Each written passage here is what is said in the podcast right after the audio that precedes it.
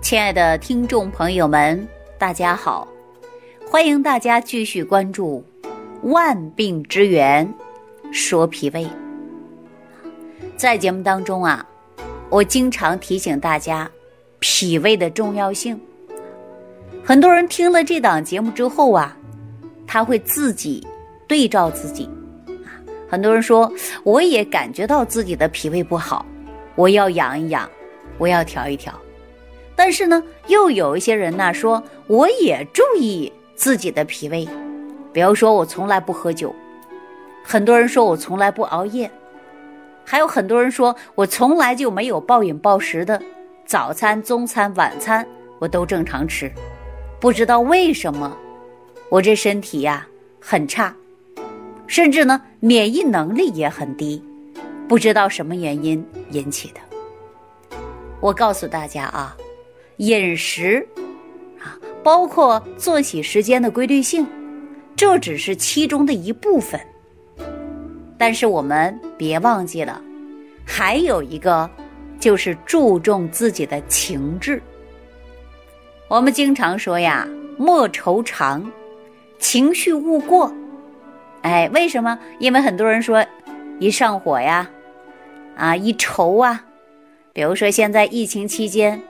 很多人在家里待着，出不去门儿，不能开工，面临着房贷呀、车贷呀、孩子开学呀，啊，甚至有一些孩子在家都上网课，啊，还有的人呢给孩子呢报了各种的班儿，那花钱的地方也多，但是又不上班，工资从哪儿来呀？开销很多却没减，所以说很多人就愁，啊，这一上火呀就吃不下去饭了。这情志啊，就会影响了我们身体的健康。所以说，从古至今呐，您看，一笑归天者也有啊，一怒丧命者也有，一悲而亡者也有，啊，说一思命终结者他也有，一惊断气者呢也有。大家说一下把人吓死了，有没有？有。哎，所以说我们可以看得出来呀，喜怒忧思悲恐惊，啊，这些情志的变化与我们的五脏六腑都是息息相关的。因此，为自己的身体健康，我们还要注意自身的性格。很多人说我性格不好啊，我动不动就发火，这可不行啊，情志。也需要自己啊，来控制的。有一些人啊，脾气不好，动不动就怒，是不是啊？所以说，我们要慢慢的学会的就是修养啊，做一个心胸宽阔的人，哈，待人和善，遇事不斤斤计较啊，对自己的身体身外之处的事儿，就不要过多的去费心思，这也是养护脾胃的。这也是祛病延年益寿的方法之一呀，所以说大家伙，哎，饮食是一方面儿，情志也是一方面儿。那你说我们疫情期间，很多地方还没开工，有的地方陆陆续续开工，那你不要着急呀，对吧？我们说再没钱，你也不差这几个月，啊，说你再着急，我们也不能往人堆上去凑啊。但你在家呢，你就安安心心的陪伴孩子啊，好好学习，给自己找点事儿，比如说你看看书啊，啊，或者是给自己做个家务啊，哎，等等，你总之是给自己心胸放宽了，这个时候对你的身体健康啊，它就是有帮助的。所以说人呢，他是有机的整体，整体啊，人就是有机的整体，七情六欲，人人皆有。这也是属于正常的，但是我们说，只要你把情志放开，它就有利于身心健康啊。当异常的情志活动，那么就会影响一个人的脏腑。比如说，一个人动不动就发火，我们常开玩笑说，你是不是肝火太旺了呀？对，发火过重，那真的会引发于肝郁啊。所以说，不仅会出现病。还会早衰，哎，因此我们跟大家讲啊，脾胃的正常运行，它有赖于心、肝、肺啊这些脏腑，它是相互配合的。故以对于我们脾胃功能养生者来讲，就应该尊重于五脏六腑的养生。比如说你过于激烈的情志啊，这个也不好，它会影响你脏腑功能失调。因此呢，养好脾胃呀，我们重在情志上，也不能忽略。那说到这，我们说情绪差，啊，我们是不是就吃不下去饭呢？经常说呀，好心办坏事儿啊，这样的事儿是不是很多？很多人都在干吧？那您看，尤其呀，是一些孩子的家长，说一个人的心情不好。就不要劝他吃饭，啊，比如说这个孩子今天呢上网课没听懂，或者是网课呢老师留的作业呀，他就没写会，啊，做的不工整，那家长怎么样啊？当然生气了呀，是不是啊？那孩子的心情会不会好呢？也不会好，对吧？那家长也生气啊，孩子也生气，那这个时候呢？孩子可能不想吃饭了，对吧？那如果家里有爷爷奶奶的，就过来劝了，啊，说赶紧吃饭吧，孩子，啊，等等，是不是啊？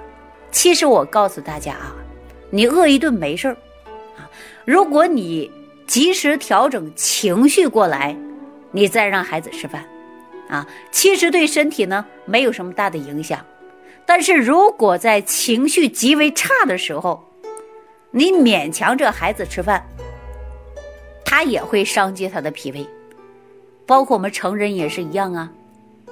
比如说，今天跟自己的老公生气了啊，气的不行啊，气的呢想发疯啊，但是呢，到吃饭了，说跟父母生活在一起啊，装吃也得吃一点，演戏也得给别人看，那他就吃吧。实际这个时候啊，他都很伤脾胃。所以说，你情志没调好的时候啊，你不要吃。即便你吃完之后，有没有感觉到胃疼痛的？这样也有啊。那比如说，很多男人呐，他也会容易生气啊。今天在路上开车，啊，碰到一个人开车呀不熟练，左拐一下，右拐一下，又不遵守交通规则。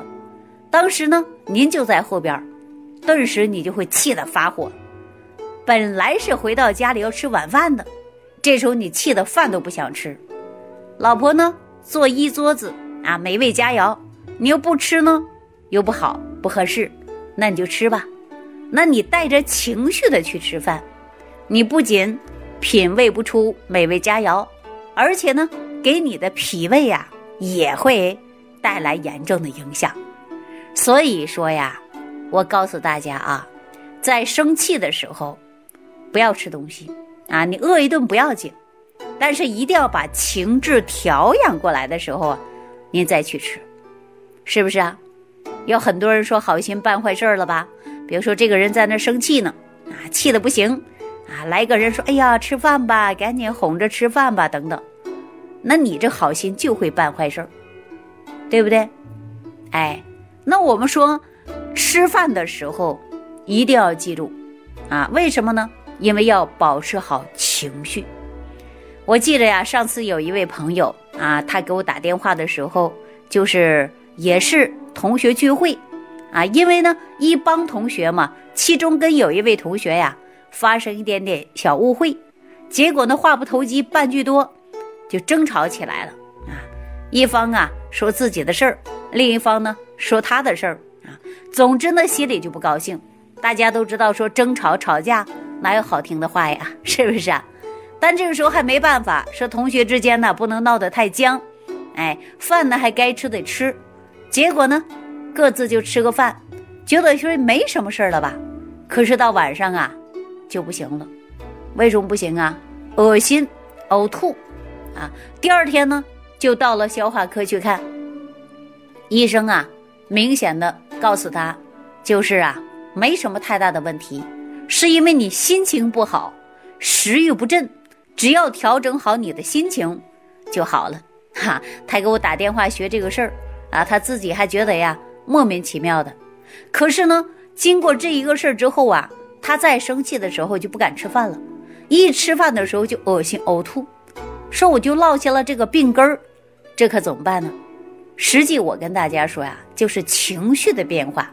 你再生气的时候，你就不吃饭呗，你饿一顿呐，你不要紧。话说回来了，你为什么要生气呢？对吧？这个世界上除了生死，那都是小事儿，对吧？遇到事情你不要斤斤计较，没有过不去的。那有一些人，比如说做生意啊，你自己亏的，别人却赚了，两个人合伙，你觉得他把你坑了。那这个事儿你就闷闷不乐，你伤的是自己，是吧？所以说这个世界上除了生死，其他别的都是小事儿，啊，遇到事儿把自己心放大点儿，啊，一旦生气的时候，学会自己调整自己，不要烦躁，尽量的呢把自己的情志放开，哎，这才是我们养生的最好的心态呀。我们大家说食欲不振的，甚至恶心呕吐的啊，而且一生气就不能吃饭的，实际一生气吃饭呢，就会造成脾胃功能紊乱啊，运化功能失调。从我们的医学角度来看呢，中枢神经系统不同程度的抑制，交感神经过度的兴奋，会引起各种消化腺分泌减少，肠胃蠕动失调。